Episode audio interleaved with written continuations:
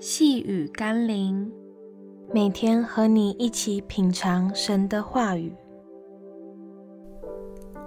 化患难为祝福的神。今天我们要一起读的经文是罗马书第五章第三节。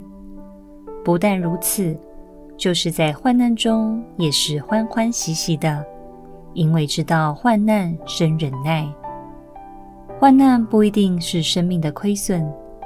它可以成为生命成长的动力。经过患难的生命，将会对许多事物有不同的看法，从此历练出生命的承担力与宽广度。但当患难临到的时候，我们是在埋怨、沮丧、情绪中度过呢，还是以神的话语为根基，让神的手引导我们度过呢？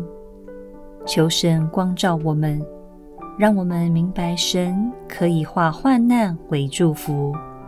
有神的同在，就算在患难中仍有喜乐，帮助我们面对人生中的每一个逆境，并依靠神得着丰盛的生命。让我们一起来祷告：亲爱的耶稣，求你使我在任何境况中，仍能抓住你的应许。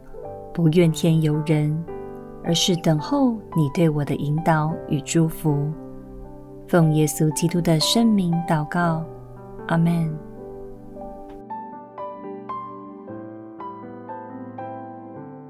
细雨甘霖，我们明天见喽。